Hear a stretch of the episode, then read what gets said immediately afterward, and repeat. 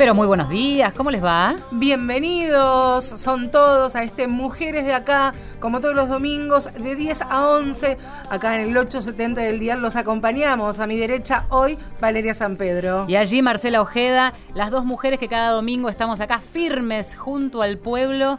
El primer mate lo arrancamos ahora en minutito, ¿es? Pero por favor, dulce, hoy puede ser un poco de, dulzor. Hoy mitad y mitad, porque hoy tenemos un programa que va a hablar de... Uno y una. Un uno y uno, un une. Eh, paridades. Nosotras estamos con un cupo perfecto por supuesto, haciendo los deberes como corresponde. Aquí al micrófono Marcela Valeria, aquí estamos hablando, pero del otro lado los tenemos a Javier y a Tomás haciendo lo suyo, con lo cual es un programa con paridad perfecta, señores. Sí, señora, 50 y 50. Y de eso vamos a estar hablando, súper coyuntural el tema. A ver, se está debatiendo en un montón de ámbitos más allá de la política, que es lo que un poco atrae todas las miradas, ¿no? Pero la realidad es que esto de la paridad es algo que las mujeres venimos peleando y ¿por qué va a ser? Sino porque nosotras tenemos la menor cantidad de lugares en un montón de espacios. Cuando se discutió, se debatió esta posibilidad para las mujeres de acceder a puestos importantes de jerarquía, de decisión política, bueno, que lo demuestren, claro, queremos demostrarlo, pero denos la oportunidad, la posibilidad de estar en carrera, poner primera y de igual a igual luchar, pelear, discutir por el espacio que hoy está copado por los varones. Claro, en el mundo de la política, pero no es el mundo del sindicalismo, por ejemplo, o el poder judicial ajeno a esta situación. De eso vamos a estar hablando. En este Mujeres de Acá vamos a hablar de paridad en la política, en el sindicalismo y en el Poder Judicial, porque ya sabemos que, y lo hemos comentado en este espacio, que la, la currícula de estudiantes de Derecho son mayoría mujeres en el Poder Judicial de toda la Argentina hay mayor cantidad de mujeres, pero esto va cambiando a medida que se va subiendo el escalafón de poder. Hola, la Corte Suprema de Justicia tiene una sola mujer. Bueno, y esta cuestión también, ¿no? De pensar en términos de dennos un lugar. Y si no, señores, lo tomamos ese lugar porque nos corresponde y porque ya estamos lo suficientemente armadas en términos de capacitación, en términos de eh, poder salir a pelear por ese derecho como para asumir ese rol. Si quieren, ya se comunican a través de nuestras vías telefónicas y si no, el Twitter arroba mujeres870 o nuestro mail mujeres870 arroba gmail.com. En cada ámbito del que ustedes ocupan, en sus casas, en sus trabajos, en sus ámbitos sociales, seguramente hay una pelea por un lugarcito, que si no se llama cupo, se llamará de otra manera, pero seguro que esa pelea está.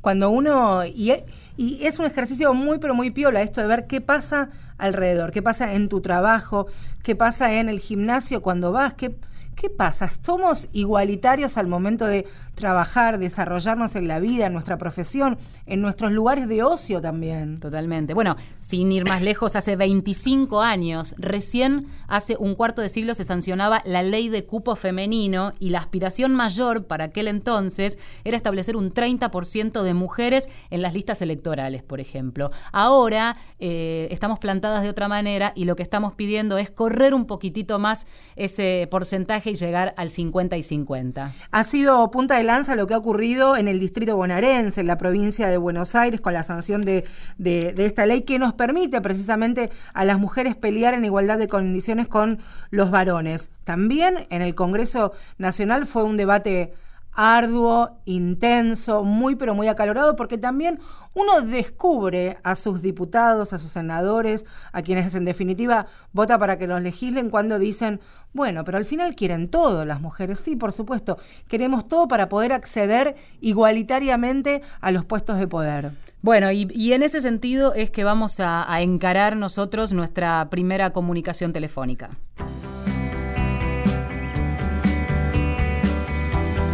Bueno, y hoy la postal muestra un avance natural que apenas excede el cupo, este cupo del 30% del que hablábamos eh, hace un minutito nada más, después de estos 25 años en que se ha sancionado la ley de cupo femenino y ahora vamos por más. Y decíamos, nuestra primera nota queríamos consultar a una referente de esta, de esta lucha también, Cristina Álvarez Rodríguez, diputada nacional por la provincia de Buenos Aires, vicepresidenta primera del PJ bonaerense. Buenos días, ¿cómo te va Cristina? ¿Qué tal? ¿Cómo están? Bien, estamos queriendo hablar de esto que es un tema, por un lado coyuntural y por otro del que nos vamos a ocupar a lo largo del programa, ¿no? No solamente en la política, sino en los sindicatos y en la justicia, pero en tu caso en la política y este intento por que sea todo un poco más justo, ¿no?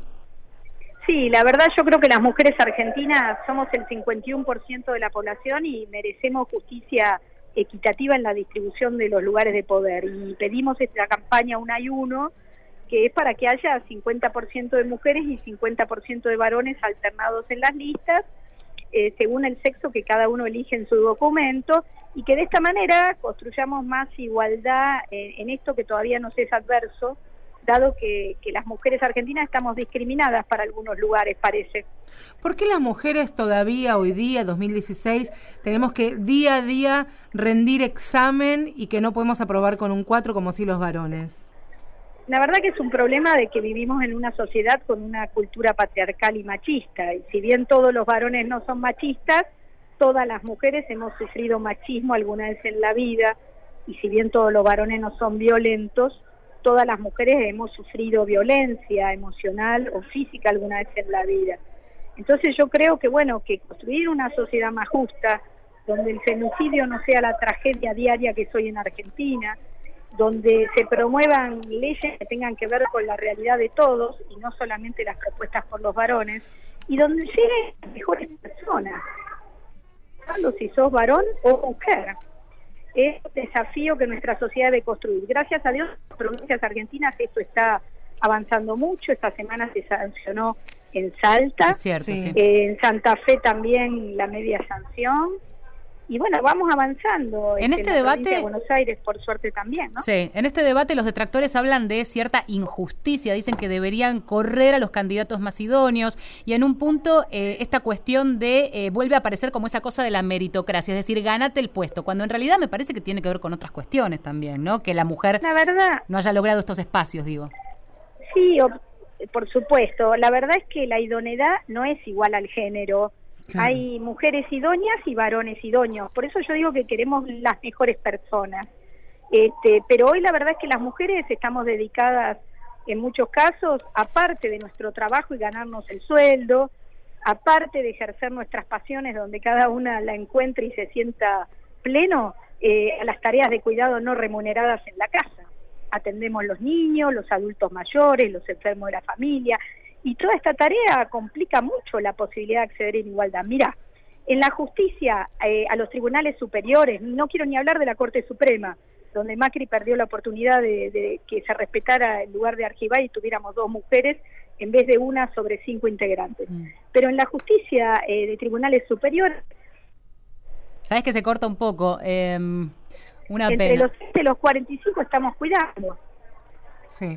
No, no, sé, no, no, no podemos escucharte. Lástima la, comunicación telefónica. Venimos complicados. Domingo difícil, mañana.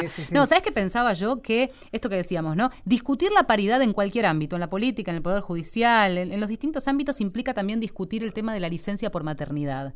Y atención con esto, que es un poco lo que decía Cristina recién. No solo estamos abocadas a distintas cuestiones que se nos endosan por ser mujeres, sino que eh, si se discute esa licencia, eh, de alguna manera vamos a poder estar en condiciones de ejercer y ocupar esos cargos. Algo sano, muy sano, tuvo el debate legislativo precisamente sobre el una y uno, sobre la ley de cupo, que fue que muchas caretas se cayeron. Muchos se sacaron cartelitos oh. con el ni una menos y vamos por los derechos igualitarios hacia las mujeres, pero después culo en banca y no hicieron nada. Todo lo contrario, recularon de lo lindo. Acuérdense al momento de votar. Acuérdense, la ojeda ahí te marca el terreno. Seguimos, estamos en Mujeres de Acá. Le he pedido tanto a Dios que al final oyó mi voz. Por la noche a más tardar, mm, yendo juntos a la par. Cartas de amor en el hall no se secan con el sol. Lejos de la gran ciudad, ella es mi felicidad. Nada como ir juntos a la par. Nada como ir juntos a la par. Mil caminos desandar. El honor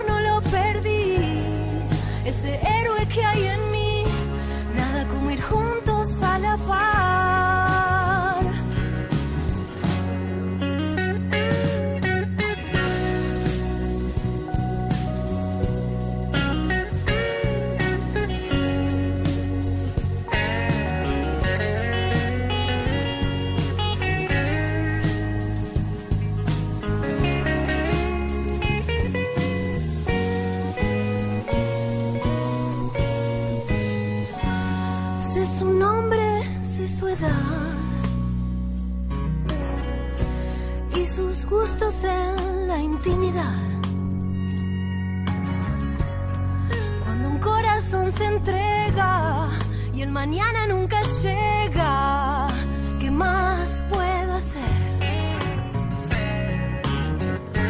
Nada como ir juntos a la par.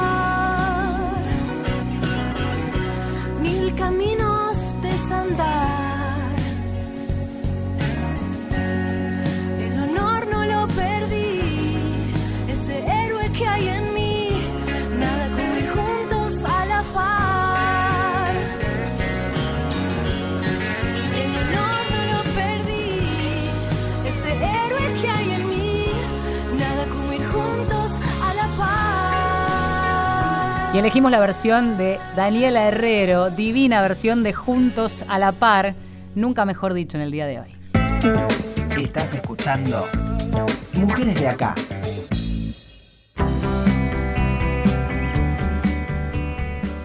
Carlos Acuña, Héctor Daer y Juan Carlos Smith son hoy en la Argentina y sin lugar a dudas los tres nombres más importantes del sindicalismo organizado aquí en nuestro país, porque son y conforman el triunvirato de la CGT, la Confederación General de Trabajo. La CGT, lo que primero que les quiero contar es que está conformada por 25 secretarías y 10 vocalías.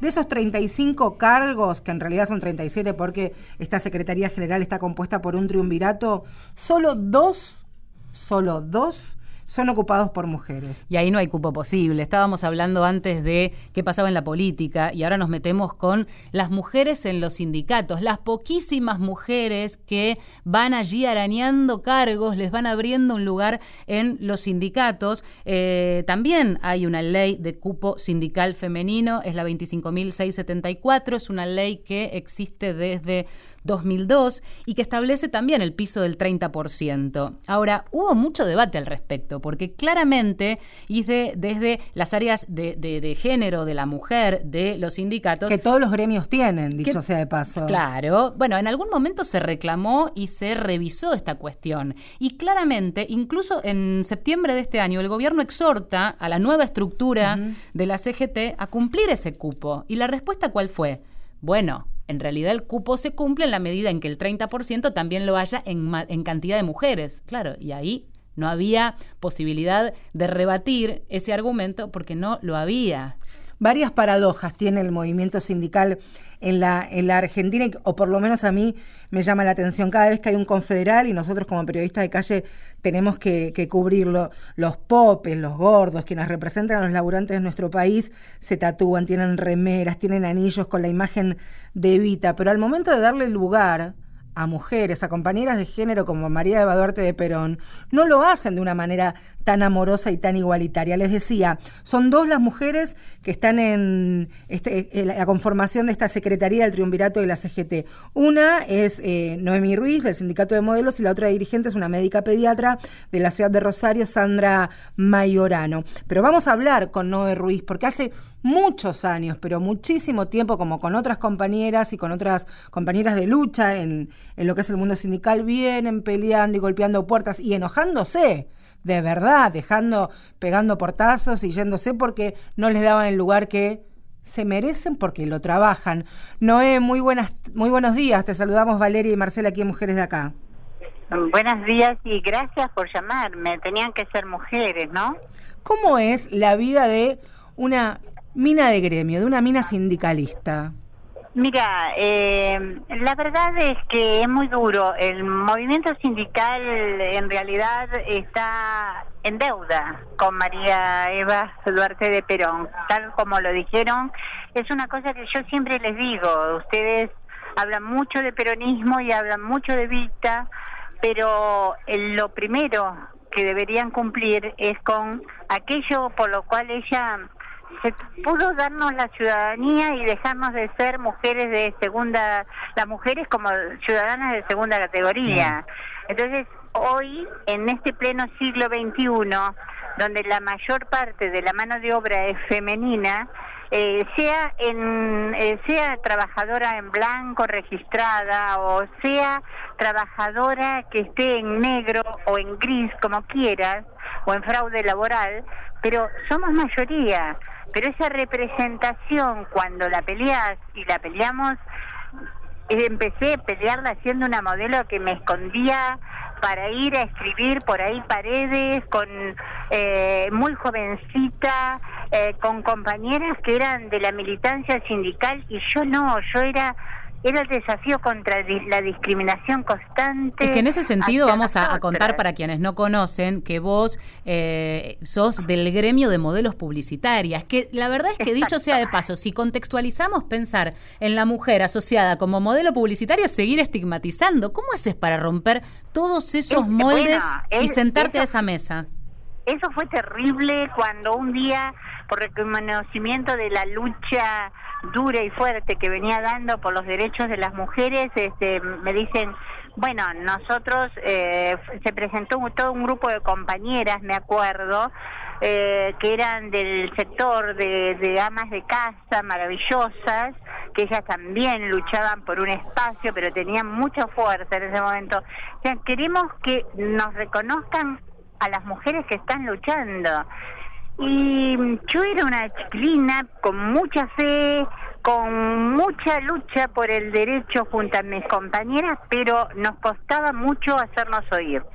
Cuando nos llegamos al 2002, como muy bien mencionaron, eh, bueno, nos pasaron infinidad de cosas. Empezamos escribiendo junto a Virginia Franganillo, eh, en plena actividad, yo de modelo. No, tenía ningún cargo gremial eh, que podría destacarse, sino la hacer realidad el derecho de cualquier mujer que trabaja, porque todas las mujeres somos trabajadoras como todas las mujeres, desgraciadamente, desde que nacemos cumplimos los roles de cuidadoras casi hasta nuestra muerte. ¿De qué manera te haces escuchar en esa mesa? Me interesa eso que decís, porque llegás como modelo, rompes ese estereotipo y te sentás a una mesa a alzar la voz. Primero me estigmatizaron muchísimo, eh, lógicamente, no tenía el perfil, eh, era muy alta, era rubia, me vestía distinto, tenía carreras universitarias, eh, pero muy claro el posicionamiento y la formación en cuanto a nivel derecho. Y entonces este realmente eh, bueno no total modelos total modelos no. Modelos son los que te venden y atravesamos todas las actividades de este país. Y este país necesita consumo les decía. No somos una no somos simplemente un objeto porque no lo somos.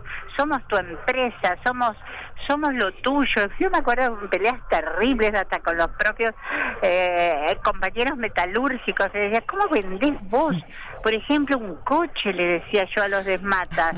Siempre buscás la cara de un hombre o una mujer. Entonces, ¿y quiénes son? ¿Y, no, y cuánto cuesta para nosotros que luchamos contra eh, la peor competencia que es el tiempo, ¿no es cierto? Que es la vejez, que, que es la competencia constante.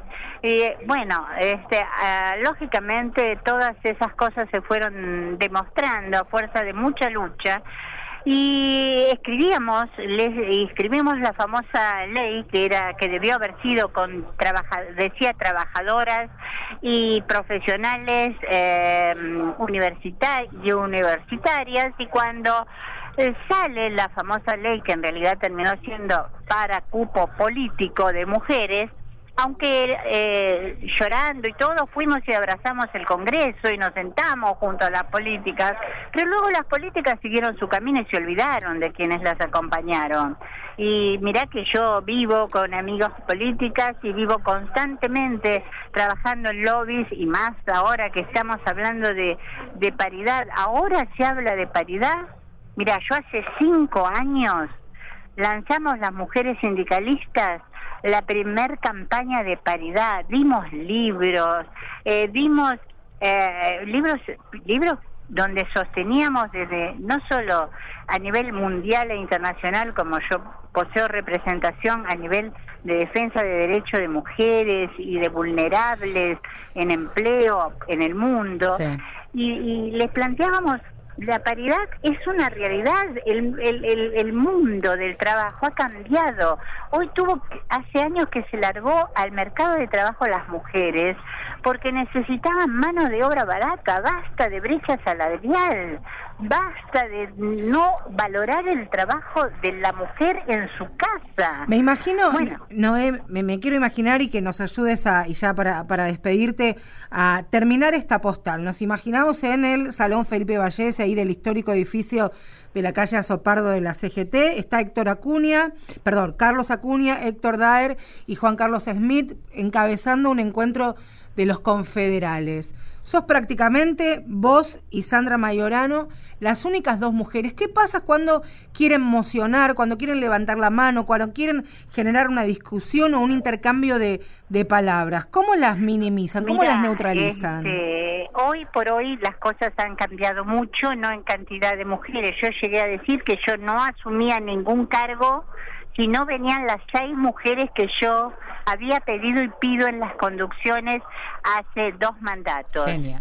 Y, eh, y así, eh, gracias a Dios, pusieron esta compañera maravillosa que es Mayorano, este, porque, porque realmente se lo merece y realmente se lo merecen infinidad de compañeras que deberían estar por lo menos en el secretariado 5, en vocales en por lo menos una, dos, eh, vocales suplentes también. Sí, y ocupando cada uno de los lugares, seguro. en cada lugar de decisión debe haber una mujer. Y en las paritarias es Hmm. fundamental que se tome seriamente el tema del control en las paritarias, pero que no nos reemplacen abogados, que seamos gente que, como decimos nosotras, venimos transpirando la camiseta de saber en cada actividad qué es lo que sufrimos y pasamos. Literalmente, te- Porque- no somos iguales, Marcela y Valeria. Somos diferentes, pero debemos ser iguales en- por la equidad. Debemos ser iguales para construir un mundo más más equitativo, más justo. Seguro, seguro. No, te agradecemos mucho por el contacto esta mañana con mujeres de acá. Un abrazo muy grande y sigan luchando, compañeras, porque las necesitamos a full a ustedes. Y a ustedes también. Ah. Un beso grande, Noé. Un beso grande, eh, grande a las dos. Allí beso. escuchábamos a Noé Ruiz y te cuento que el próximo sábado, el 12 de noviembre, se va a hacer el primer encuentro de mujeres sindicalistas en la zona de Moreno, convocado por la Corriente Federal de Trabajadores para visibilizar esto que nos contaba Noé. Una investigación, y ese último dato que doy, realizada por el Instituto de la Mujer de la CGT, que se publicó en el 2008, el último informe que tenían, insisto, el Instituto de la Mujer de la CGT, eh, constata que de un total de 1.500 cargos sindicalistas, 1.500 cargos sindicalistas, ¿Cuántos? solo 80 son ocupados por mujeres, o sea, un 5,5%. Perdona a los compañeras, Eva, no saben lo que hacen. No Mujeres. saben, no. Temas de género para todos. Mujeres de acá. Marcela Ojeda. Valeria San Pedro. Mujeres de acá.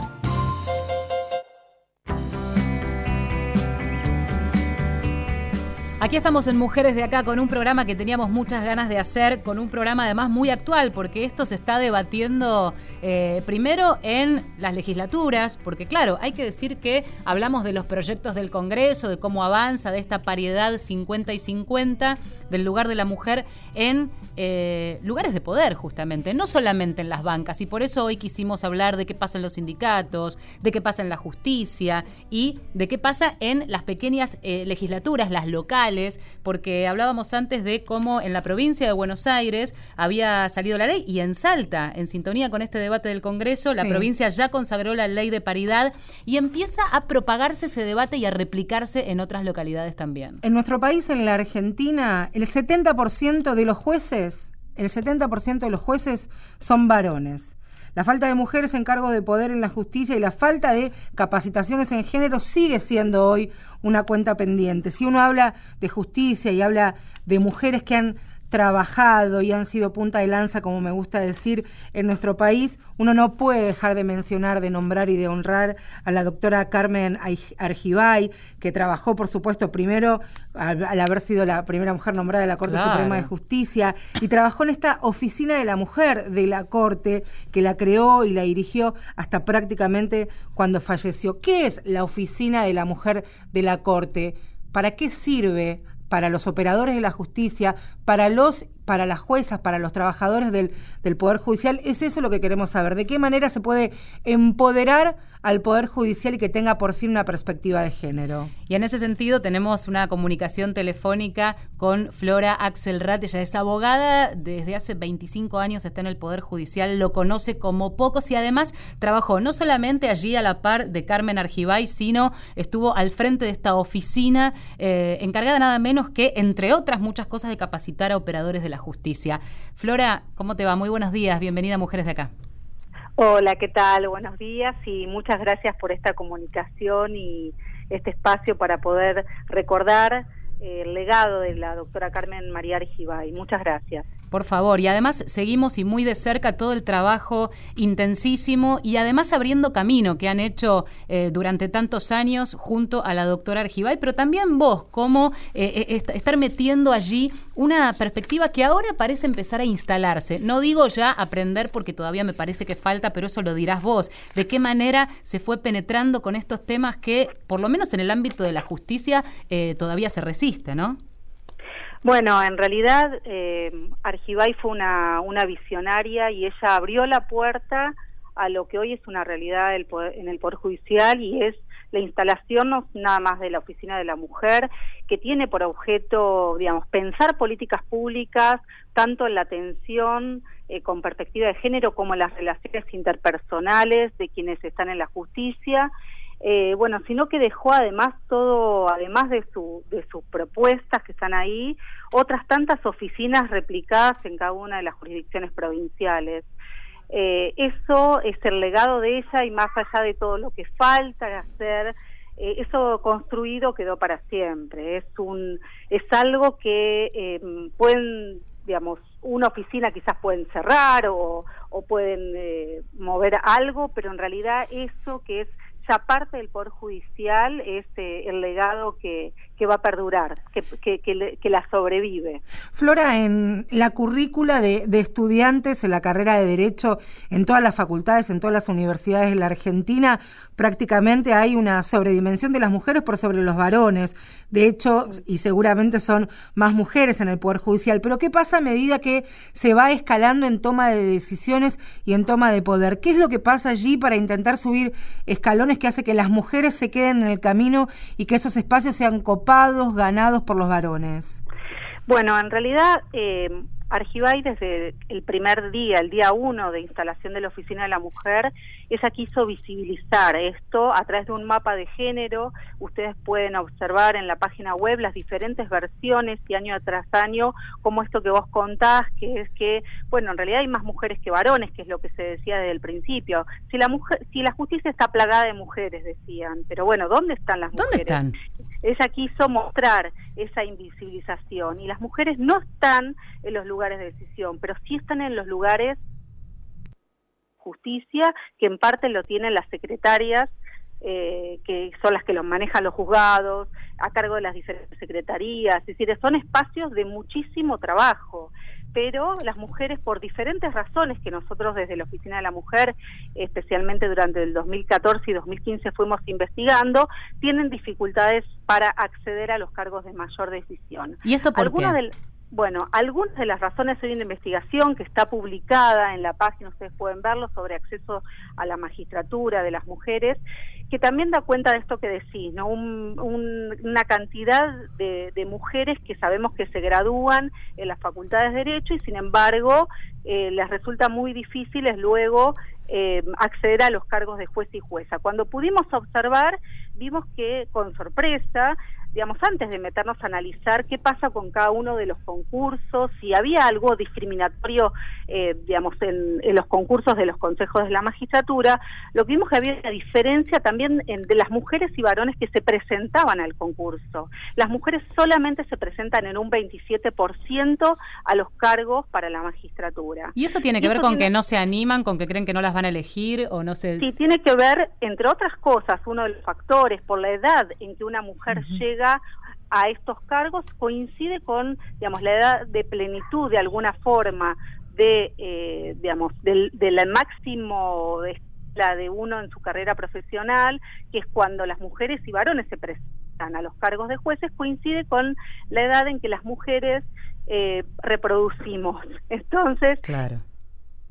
Niños pequeños nos resulta muy difícil asumir esas responsabilidades.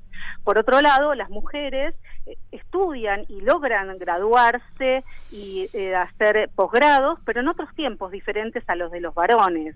Tampoco Se pesan las cargas de cuidado, también les resulta más difícil juntar aquello que se requiere para tener buenas calificaciones y buenas postulaciones en los, en los concursos del Consejo de la Magistratura. Es decir, a- es decir, un concurso que es ciego al género, en realidad termina siendo refractario para las mujeres. Las mujeres pensamos, no voy a poder, voy a quedar última, voy a llegar, y eso ya de alguna forma hace que las mujeres no se presenten para esos cargos. Flora, te quería preguntar, y tal vez nosotros, porque la justicia federal es la que más cerca tenemos de, de caminar este, por los tribunales y por el Palacio también, te quería preguntar qué pasa en los tribunales provinciales, en aquellos donde el machismo está bien, pero bien aferrado a las raíces de esas provincias. Bueno, en realidad el machismo está, si vos ves el mapa de género, creo que la justicia federal todavía la diferencia del acceso de las mujeres a los puestos de mayor decisión es aún mayor que la justicia provincial.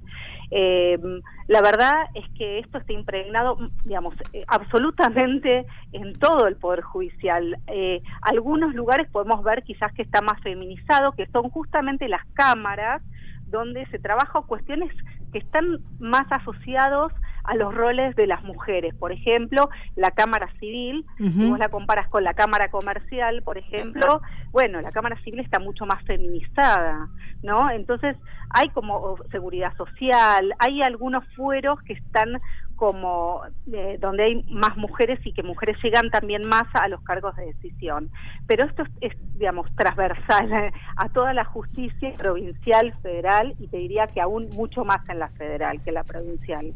En realidad la justicia provincial eh, de a poco también fue incorporando algunas oficinas de la mujer, hay algunas eh, por ejemplo, como Río Negro, que es pionera en establecer un sistema de, donde por la constitución de la provincia hay equidad en, el, en los cargos de máxima decisión.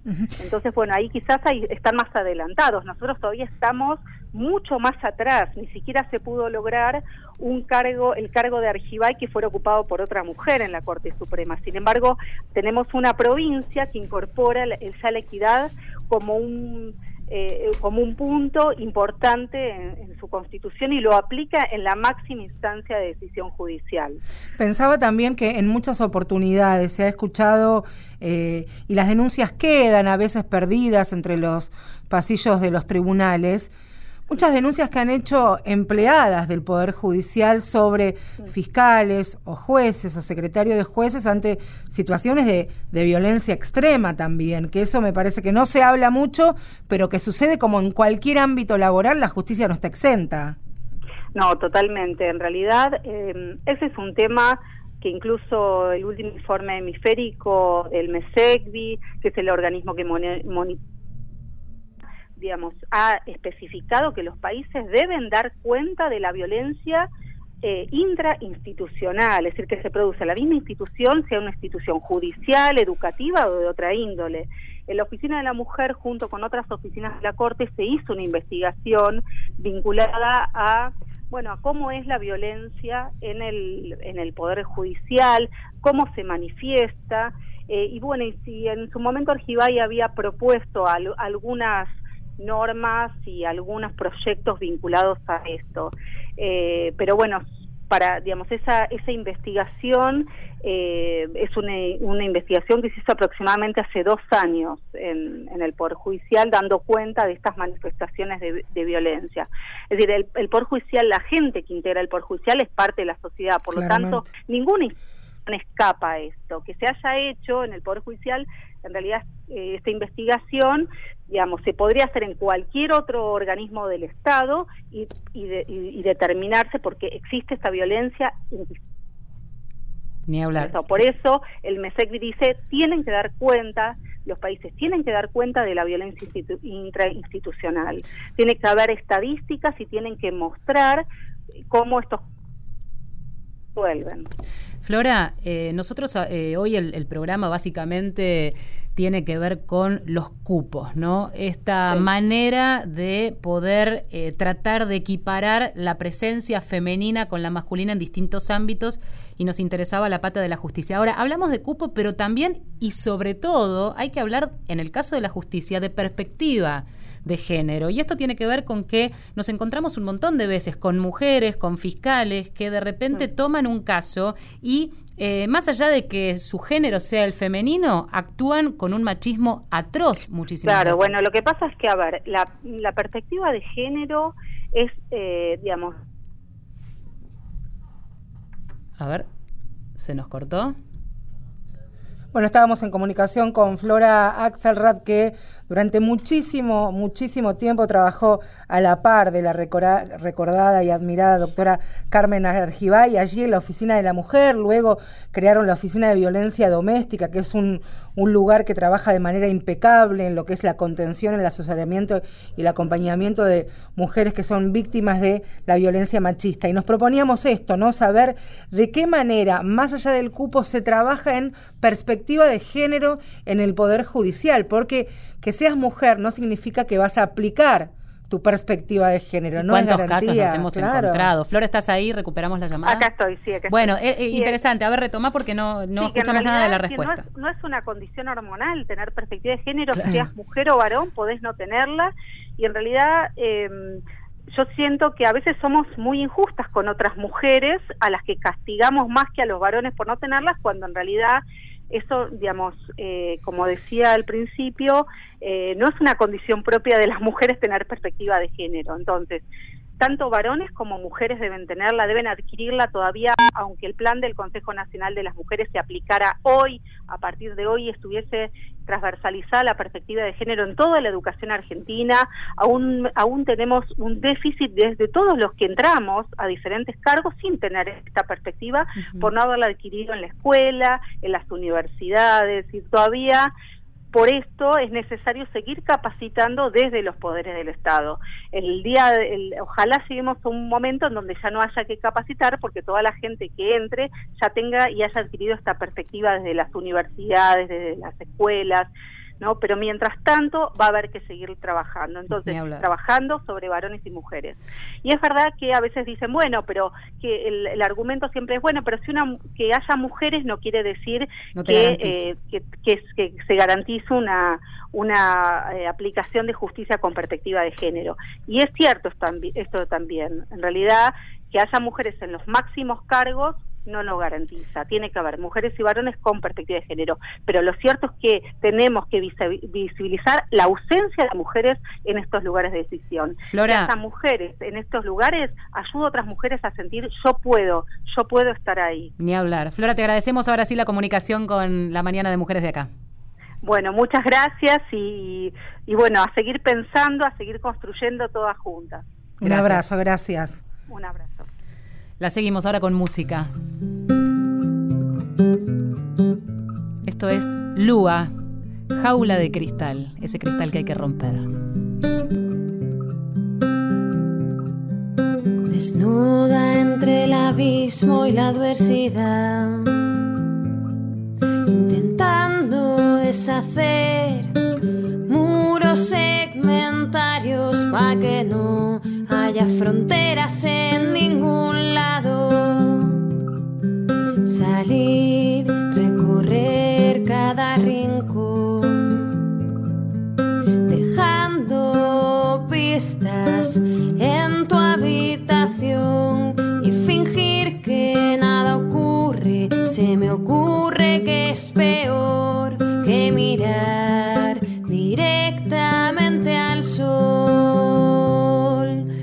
my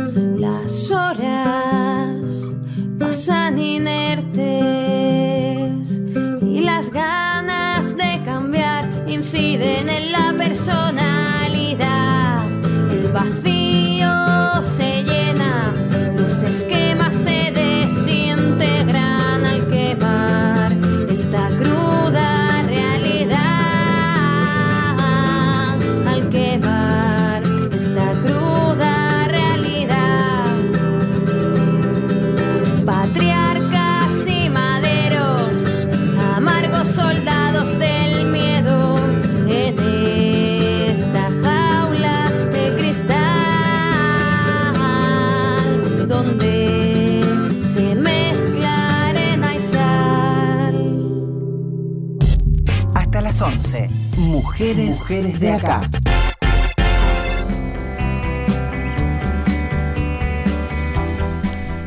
Aquí estamos en Mujeres de Acá y queríamos hablar de esto de paridad, pero también hay otros temas que nos importan, que de los que estuvimos pendientes toda la semana y uno de ellos tuvo que ver con el papel de la Argentina frente a la ONU. Esta semana Argentina tenía que rendir cuentas justamente ante este organismo internacional sobre la situación de los derechos de las mujeres. Claro, porque la Argentina como Estado federal y republicano puede adherir, adherir a muchos tratados internacionales, pero no es solamente firmar, Claro. sacarse una foto. Cuando uno adhiere a un tratado de estas características, debe cumplir determinados puntos que están implícitos en ese, con- en ese contrato, porque termina siendo Sí. así, una adhesión, y de vez en ca- eh, cuando, cada cuatro, cinco, seis o hasta diez años, ir a rendir cuentas y contar y responder qué se hizo, qué hizo la Argentina, es lo que se ha preguntado el Comité para la Eliminación de la Discriminación contra la Mujer de las Naciones Unidas, eh, CEDAW, sus, eh, sus siglas en, en inglés. Los resultados se van a conocer el 21 de noviembre, pero ¿cómo está parada la Argentina? Por lo pronto hubo mucha repercusión respecto de esta reunión que se desarrolló en Ginebra, que tuvo una delegación argentina compuesta y encabezada por Fabiana Túñez como presidenta del Consejo Nacional de las Mujeres, representantes de la Secretaría de Derechos Humanos, del INDEC, de la Oficina de la Mujer de la Corte, de la OBD, de Cancillería, y claro, tuvieron que responder cuestiones. Por supuesto que el eje central tuvo que ver en la presentación de este Plan Nacional de Erradicación de la Violencia, que fue toda una novedad para la Argentina y que, visto toda la deuda que tenía nuestro país, era una novedad que fue muy bien recibida. Pero cuando hablamos de repercusiones, hablamos también de eh, comentarios sobre una Argentina floja, floja de papeles y sobre todo de eh, eh, políticas, de políticas concretas y muy imprecisas a la hora de responder. políticas que se vayan entrelazando a nivel nacional, provincial y local. Esa va a ser seguramente una de las anotaciones que va a tener en cuenta el Comité CEDAW, porque no puede haber políticas públicas de Estado, sino como si fuera una trenza cocida, va enmarañando a todas las provincias. Consultamos a la directora de Política y Justicia Internacional de Amnistía Internacional Argentina que estuvieron allí, eh, entre tantas otras organizaciones también que aportaron sus preguntas, porque esto era así, un cuestionario y la Argentina como Estado para responder. Vamos a escuchar a Lea Tandeter.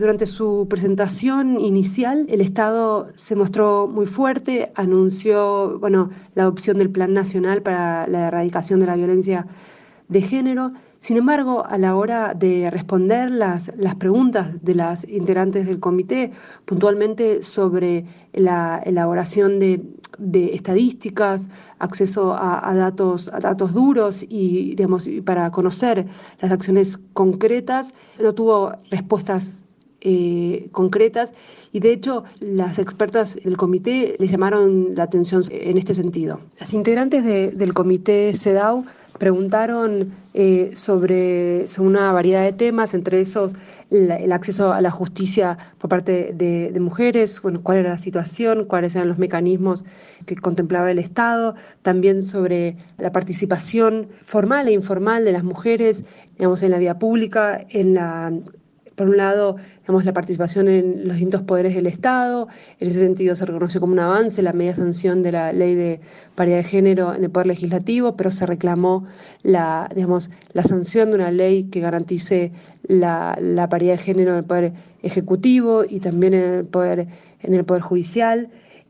También eh, se pre- preguntaron sobre cuál era la situación del aborto, puntualmente cómo era el acceso al aborto legal en Argentina y también si se, está, si se había avanzado, tal como lo ha recomendado en otras oportunidades el comité de CEDAW hacia la despenalización del aborto. El comité CEDAW se hizo eco de, la, de las movilizaciones del Ni Una Menos, tanto por el paro como por las marchas que ha habido en todo, en todo el país.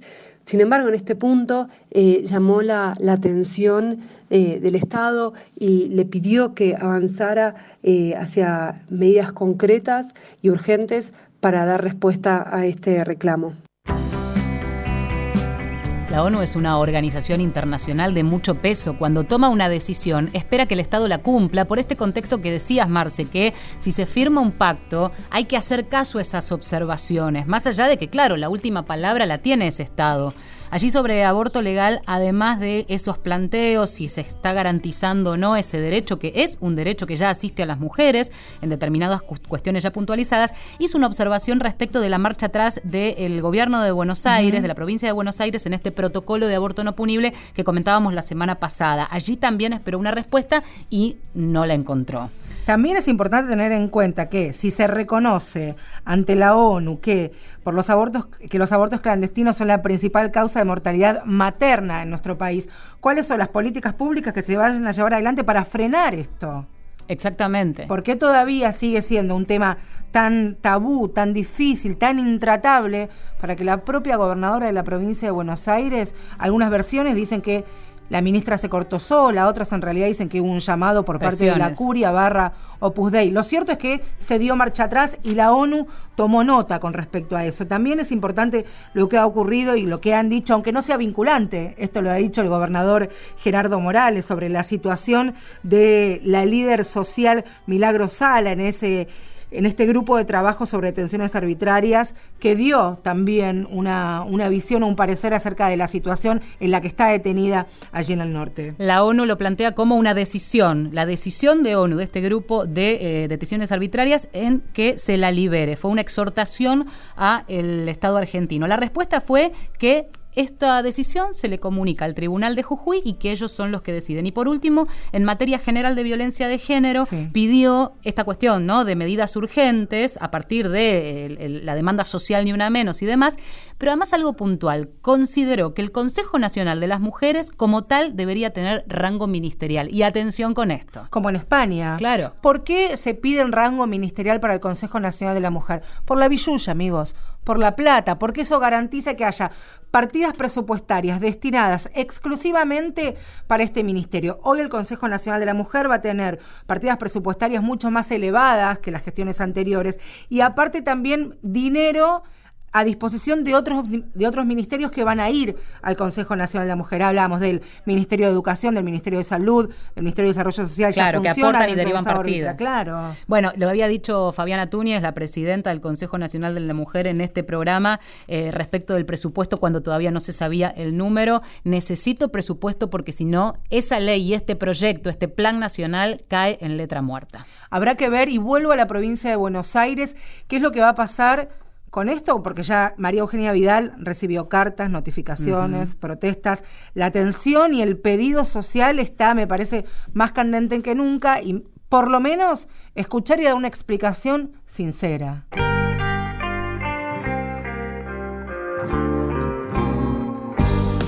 Y ahora sí nos vamos con el último mate sobre el estribo. Pero sobre el estribo, claro que sí, desearles una muy buena semana. Hemos hecho un programa en el que pretendíamos esto, un amargo y un dulce. Una y uno, dos y dos, para hablar de esto, para conocer las realidades. Hablar de una justicia con perspectiva de género, que no quede solamente en un, en un lindo titular. Y que los Tenemos- sindicatos tengan minas y que la política también. Pero claro, la escuchábamos a, a Noé, a allí como la pata femenina sindical. Y mirá si tuviéramos más mujeres así, estaría Tremendo. buenísimo. Bueno, claro. en la operación técnica, Javier Quiabón en la producción Tomás Pont Vergés, dos varones y las dos minas de este lado, las mujeres de, De acá. acá, locas de acá. Valeria San Pedro. Marcela Ojeda, un gusto. Bueno, nos reencontramos el próximo domingo. A las 10 de la mañana, mate en mano y sonrisa en la cara. Juntas a la par. Sí, Chao.